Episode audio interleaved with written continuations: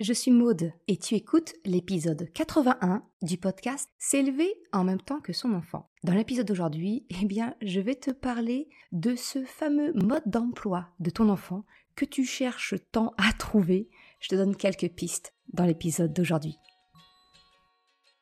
Salut et bienvenue sur le podcast S'élever en même temps que son enfant. Je suis Maude, coach certifié chez Mercredi, mais surtout maman de trois enfants. Sur ce podcast, je t'aide à conjuguer la bienveillance avec la réalité de ton quotidien de maman. Utiliser ton choix d'une parentalité bienveillante comme un accélérateur de ton propre développement personnel. T'aider à changer de regard sur les situations que tu vis avec ton enfant pour t'en servir, pour grandir et apprendre sur toi. Hey, salut Je suis contente de te retrouver aujourd'hui pour un nouvel épisode. Un épisode où on va parler du fameux mode d'emploi euh, de notre enfant que l'on cherche désespérément. Peut-être que tu as l'impression de ne pas y arriver avec ton enfant. Tu as peut-être toi aussi le sentiment d'avoir un mini ado à la maison, en face de toi, avec le non bien accroché aux lèvres, hein, qui n'en fait qu'à sa tête, qui pleure, qui chouine, entre guillemets, sans arrêt. Il veut pas marcher, il ne veut pas ranger, il ne veut pas manger, peu importe. Ce qui te pose problème et ce qui te pousse à t'interroger, c'est que quand il est à la crèche ou à l'école, chez ses grands-parents, chez la nounou, en fait, il n'est pas du tout le même. Tu as l'impression d'avoir deux enfants, sauf que toi, à la maison, c'est euh, plutôt la version Mr. Hyde. Dr. Jekyll, c'est pour l'extérieur, et le Mr. Hyde, il est pour toi. C'est un peu comme si tu avais le sentiment que ton enfant te réservait le pire de sa personnalité rien que pour toi. Est-ce que ça, ça te parle? Je suppose que, comme beaucoup d'autres parents, toi aussi, tu fais face à ce genre de différence de comportement chez ton enfant et tu t'interroges bah, pour savoir comment, bah, comment faire pour que toi, euh, tu es euh, Dr Jekyll à la maison ou voilà, ton enfant avec un comportement quand même beaucoup plus agréable à vivre. En fait, ce constat, de 1, ça vient de mon propre constat. Hein. Avec mes trois enfants, tu penses bien que moi aussi, j'ai expérimenté cette double personnalité de mes enfants. Et puis, c'est aussi quelque chose que je croise énormément euh, chez les parents qui me contactent ou de ce que je peux lire moi aussi hein, sur les messages des réseaux sociaux. Tout ça, ça va dans le même sens. Des parents qui se sentent perdus, qui ne comprennent plus le petit être qu'ils ont en face d'eux. La conséquence, eh bien, c'est que souvent, et peut-être que c'est ton cas également, eh bien, on a tendance à perdre confiance dans notre choix d'éducation respectueuse. Et il se peut que tu te laisses tenter par les sirènes de certains conseils éducatifs du style file dans ta chambre et autres conseils qui préconisent finalement le retour d'une éducation dominatrice et autoritaire. Encore une fois, je te répète, moi aussi, je vis ces moments-là avec mes enfants. Avec mes garçons, j'ai envie de te dire que ça a été plutôt la période autour des 4-5 ans qui nous ont vraiment mis à rude épreuve. Et autant te dire que je suis en plein dedans avec Krapopoulos, qui a pour rappel, au moment où j'enregistre, 4 ans et demi. Ma fille, elle, elle était beaucoup plus classique. C'était plus proche de ce qu'on peut appeler le fameux Terrible 2. Hein, c'est vraiment cette période charnière qui a été plus challengeante dans, dans ma parentalité. Bref, tout ça pour te dire, le but de l'épisode d'aujourd'hui, c'est un, te dire que tu n'es pas toute seule à faire ce constat et à douter. Deuxièmement, c'est également mon but, c'est vraiment de te préciser que c'est une étape tout à fait normale dans le développement de ton enfant et je t'expliquerai pourquoi. Troisièmement, j'ai vraiment envie de te dire ne perds pas espoir, s'il te plaît. Ne doute pas de ton choix d'éducation. À la fin de l'épisode, je te partagerai notamment mes pistes eh bien, pour sortir de ce qui s'apparente à un cercle vicieux en te parlant notamment de ma formation S'élever en même temps que son enfant. Maintenant, rentrons dans le vif du sujet.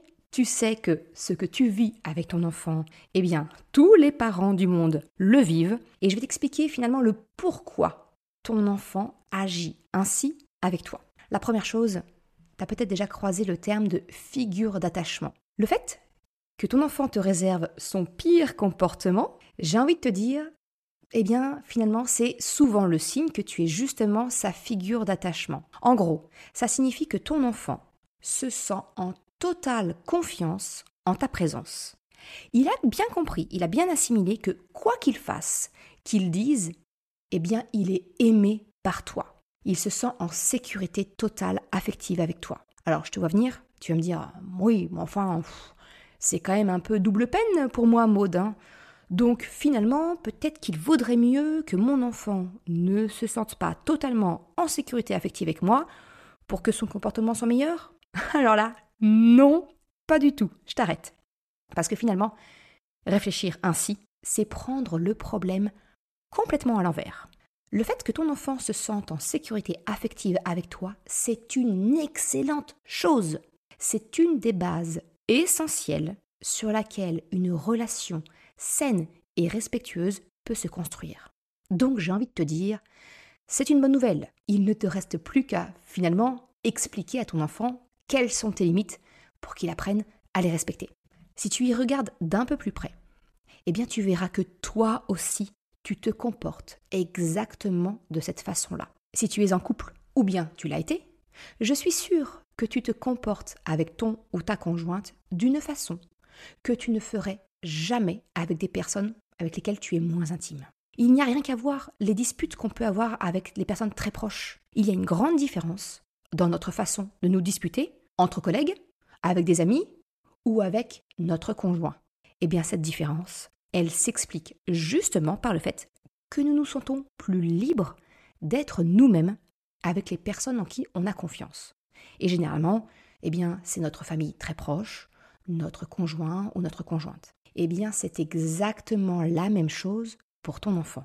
Avec toi, il s'autorise d'être complètement lui-même, même dans ces fameuses zones d'ombre, les parties de sa personnalité qui sont moins socialement acceptables. L'autre point qui peut expliquer le fait, cette différence finalement de comportement de ton enfant, eh bien, ça va être ton cadre éducatif. Quand tu doutes, quand tu te mets inconsciemment à tanguer entre deux extrêmes face au comportement de ton enfant, eh bien, tu vas peut-être durcir, tu vas te mettre en mode répression et tu bascules sans t'en rendre compte dans une parentalité plus autoritaire et dominante jusqu'à ce que tu t'en rendes compte et que tu cherches alors à compenser. En pensant revenir à la bienveillance, eh bien à ce moment-là, tu as souvent tendance à flirter avec le laxisme pour compenser ton sentiment d'avoir été trop dur. Et ça, eh bien ça a de quoi déstabiliser ton enfant qui finalement ne sait plus sur quel pied danser. Et attention, je me rends compte que je peux être un peu culpabilisante dans mes propos. Je te rappelle encore une fois, moi aussi, cela m'arrive. Bien entendu, de moins en moins parce que j'ai quand même pas mal travaillé sur moi, mais j'ai envie de te dire que ce, ce, tangage, euh, tout le monde y est confronté. Après, tout dépend de l'ampleur. Hein. C'est vraiment sur ça que je t'encourage à travailler. Bref, pour en revenir à mon explication, pour en revenir un petit peu au sujet du jour, c'est un peu comme s'il y avait, comme si ton enfant avait pour parents Dr Jekyll et Mr Hyde lui aussi. Ou alors, plutôt, tantôt Bruce Banner, et d'autres fois, eh bien, c'est Hulk qui est aux commandes. Les règles, les interdits peuvent alors pleuvoir. De quoi donner le sentiment à ton enfant Eh bien qu'il n'a plus rien le droit de faire. Encore une fois, loin de moi de te juger ou de te lancer la pierre. Hein. Je te le répète, moi aussi cela m'arrive encore. Alors, effectivement, de moins en moins, parce que j'en ai pris conscience et j'y ai beaucoup travaillé. Mon but, ce n'est donc pas de te faire culpabiliser, mais de te faire prendre conscience d'une potentielle réalité qui, oui, eh bien, peut faire mal. Alors ma question pour toi aujourd'hui, elle est simple. Est-ce que il t'est possible de faire un état des lieux des règles que tu demandes à ton enfant de suivre? Est-ce que tu peux expliquer brièvement quel est ton cadre éducatif Quelles sont les règles que tu demandes à suivre ton enfant? Et est-ce que ces règles pourraient se résumer à une seule page recto, une page A4 recto? Et oui, je te vois venir, pas de triche. Je ne te demande surtout pas de les écrire en taille caractère 8, sans espace ni interligne, hein non, non, je te vois venir, petite maline. si je te pose la question, c'est que j'ai remarqué que trop souvent, nos règles de vie, notre cadre éducatif en tant que parent, ressemblent un peu trop à la langue française. C'est-à-dire que c'est riche, bourré d'exceptions et des règles pas toujours compréhensibles. En gros, on a trop souvent tendance en tant que parent à une certaine géométrie variable et finalement eh bien, nos enfants se sentent perdus. Ou alors, s'ils sont malins, ils vont chercher à exploiter le filon d'une potentielle nouvelle exception et chercher à négocier. Et ça, c'est tout ce qu'on ne veut pas, c'est tout ce qui est usant en tant que parent. Alors comment on fait concrètement? C'est quoi le mode d'emploi de ton enfant pour que la vie familiale redevienne douce et sereine? Eh bien, si je résume ce que je viens de te partager, tu comprends mieux maintenant pourquoi ton enfant te semble difficile avec toi. Parce que tu comprends que c'est finalement quelque part, oui, une bonne nouvelle, parce que ça signifie que tu es sa figure d'attachement et que donc la base de votre relation repose sur un sentiment de sécurité affective. Ça, c'est une bonne chose. Et la deuxième chose, tu comprends également eh bien, que ta propre réaction au comportement de ton enfant n'est pas toujours appropriée pour lui assurer un cadre clair et connu. En gros, on a beaucoup trop de règles, on impose beaucoup trop de règles à notre enfant sous prétexte de créer un cadre et ça devient ça devient l'anarchie pour lui. Il y en a trop à retenir, il y a trop d'exceptions. J'ai envie de te dire que la solution, elle ne réside pas à supprimer le cadre parce que là, ce n'est juste plus de l'éducation bienveillante, mais du laxisme. On est bien d'accord là-dessus. Un cadre et des règles sont nécessaires. Mais en fait, la solution, elle va résider dans, dans un changement de ta posture à toi en tant que parent pour faire respecter tes limites, tes besoins et pour fixer un cadre clair à ton enfant sans pour autant tomber dans l'extrême de l'autorité. En fait, il s'agit de, maintenir le cap de ton choix d'éducation, de tenir bon la barre, sans tomber dans un extrême éducatif, puis l'autre. En pleine tempête, un capitaine ne va pas subitement changer de cap. Il reste à la barre et il maintient ce fameux cap. Eh bien, c'est la même chose avec ton enfant. Ton enfant a plus que jamais besoin de sentir la sécurité d'un cadre. Mais je me répète, hein, mais garder le cap, ça ne signifie pas être rigide et dur, mais au contraire, c'est plutôt d'adopter une certaine souplesse et de rester adaptable. Et pour ça, tes règles, elles doivent justement être limitées et suffisamment généralistes pour s'adapter à bon nombre de situations sans avoir besoin de faire appel à des exceptions. C'est un peu, tu sais, comme cette fameuse fable que tu as probablement appris en étant enfant, la fable de La Fontaine, du chêne et du roseau. Le chêne se croit fort par rapport au roseau, parce que bah oui, voilà, c'est un chêne, sauf qu'en cas de tempête, à être dur et costaud, le chêne craque, là où le roseau, lui, va suivre le vent, se courber, se plier et résister. Eh bien, c'est vraiment ça le mot d'ordre d'un cadre éducatif bienveillant, c'est souplesse et adaptabilité. Parce que ton enfant, il va grandir, ses besoins vont changer, les situations que vous rencontrez sont de plus en plus variées. Donc, tes règles, elles ont besoin de pouvoir s'adapter à cela sans pour autant changer. Là, tu vas me dire, euh, Maud, c'est gentil, la théorie, elle est belle, mais comment on fait ça? J'ai envie de te dire, c'est tout le challenge d'être parent. J'aime appeler ça le cadre de l'autorité bienveillante. Et selon ma conviction, elle repose sur un principe que j'appelle les 6 C 2 E. En gros, ces 6 C 2 E, c'est pour une règle claire, concise, cohérente, co-construite, connue à l'avance et avec des conséquences naturelles. Et enfin, les deux E, c'est pour économique et écologique pour ton enfant. Quand j'entends par, enfin, ce que j'entends par économique et écologique, c'est que ça va pas demander d'effort à ton enfant et que ça va lui correspondre. C'est vraiment ça, on fait en sorte que ça, ça soit adapté à l'âge, aux compétences de ton enfant. Et ça, eh bien, c'est exactement ce que je développe et que je t'apprends à mettre en place dans la formation S'élever en même temps que son enfant. Alors oui, on arrive enfin, j'ai envie de te dire, au moment d'autopromotion. Je sais que c'est pas ce qui est le plus agréable pour toi, mais j'ai vraiment envie de, t'expliquer que, euh, au-delà de ce que je te propose gratuitement sur le podcast, eh bien, effectivement, je, vends les formations pour me permettre de financer, de pouvoir continuer de faire, euh, de faire ce podcast gratuit. Et s'élever en même temps que son enfant, la formation, elle va vraiment beaucoup plus loin que ce que je te propose aujourd'hui dans le podcast privé.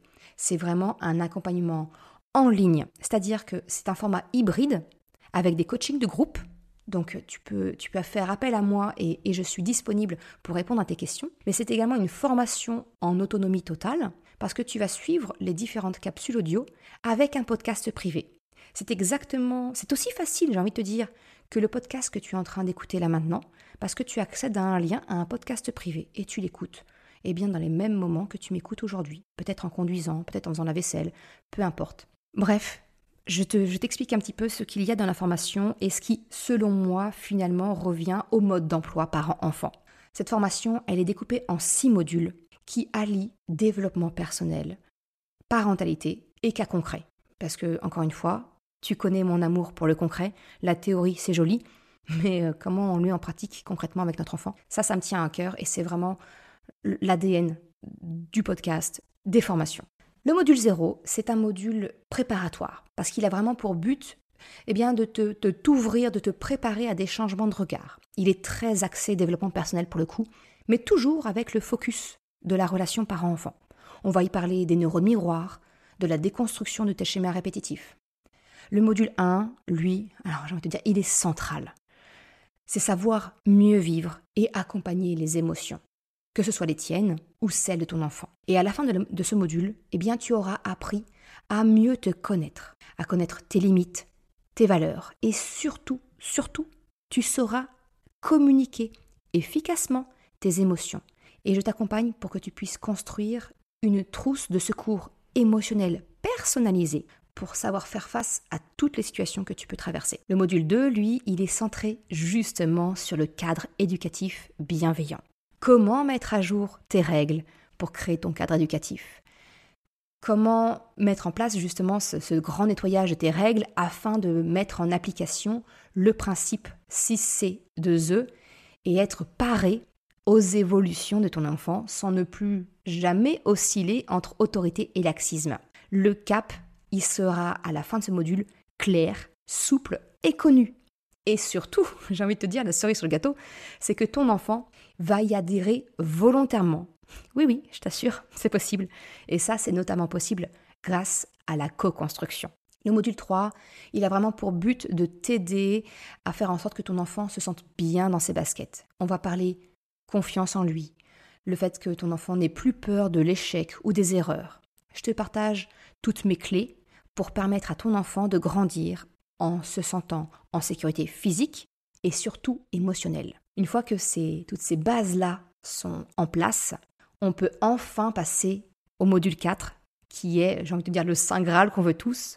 Comment obtenir la coopération naturelle de ton enfant? Parce que oui, quand un enfant se sent compris, entendu, bien dans sa peau, et qu'il connaît les règles de vie de la famille, eh bien, il est alors très facile d'obtenir la coopération de ton enfant. Il va se sentir impliqué dans la vie de famille, dans la maison, et participera même volontairement. Et le dernier module, un peu la cerise sur le gâteau, j'ai envie de te dire, c'est je te confie mes dernières clés pour retrouver une vie de famille sereine, une bonne entente au sein de la famille.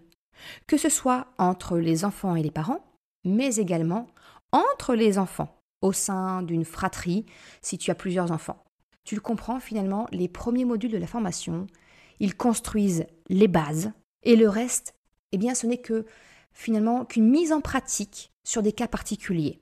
Parce que, parce que tu ne peux pas espérer une coopération naturelle ou une bonne entente entre les enfants sans savoir vivre et accompagner les émotions, ou sans avoir revu ton cadre éducatif. C'est finalement un peu comme une pyramide relationnelle. Je t'accompagne dans chaque étape en prenant soin de consolider à chaque fois chaque étage. Pour conclure cet épisode, je dirais que finalement, le mode d'emploi de ton enfant, ça se résume à ces différents modules que je propose dans la formation. Déconstruire certains de tes automatismes, de tes réactions, apprendre à te connaître, à communiquer pour devenir l'exemple de ce que tu demandes à ton enfant, fixer un cadre clair et accepté par ton enfant, lui permettre de se sentir en sécurité physique et émotionnelle, acquérir une bonne confiance en lui et lui permettre plus d'autonomie lui permettre de développer son sentiment d'appartenance à un groupe, à la famille, en pouvant y jouer un rôle actif et l'accompagner dans ses interactions avec les autres, avec toi et avec les autres enfants. Finalement, tout ce que je te partage sur ce podcast, c'est vrai. Mais dans la formation, j'ai simplement créé un fil rouge, un fil conducteur qui t'accompagne progressivement dans tes réflexions et surtout, contrairement au podcast que tu écoutes aujourd'hui, eh bien je t'accompagne dans le passage à l'action. Et ça, ça change tout. Si tu désires en savoir plus, tu peux me contacter par mail à maude, m a u d e m e r e c r e d i ou bien découvrir la formation sur le site mercredi.com dans l'onglet formation. Voilà ce que je voulais te partager aujourd'hui sur le mode d'emploi parent-enfant. Effectivement, je te parle de la formation, mais tu comprends les différents piliers qui, pour moi, régissent la relation entre un parent et son enfant et comment faire en sorte qu'effectivement on puisse retrouver une certaine sérénité dans la famille et se retrouver et partager des moments ensemble. Si tu as la moindre question, n'hésite pas à me contacter, ce sera avec grand plaisir. Merci d'avoir écouté cet épisode jusqu'à la fin. Tu retrouveras les liens mentionnés en description de l'épisode ou bien dans sa retranscription sur le site mercredi.com. Si tu as aimé cet épisode, s'il t'a été utile, je t'invite à le partager, à en parler autour de toi, ou, si le cœur t'en dit, de me laisser un commentaire et une note de 5 étoiles sur Apple Podcast ou Spotify.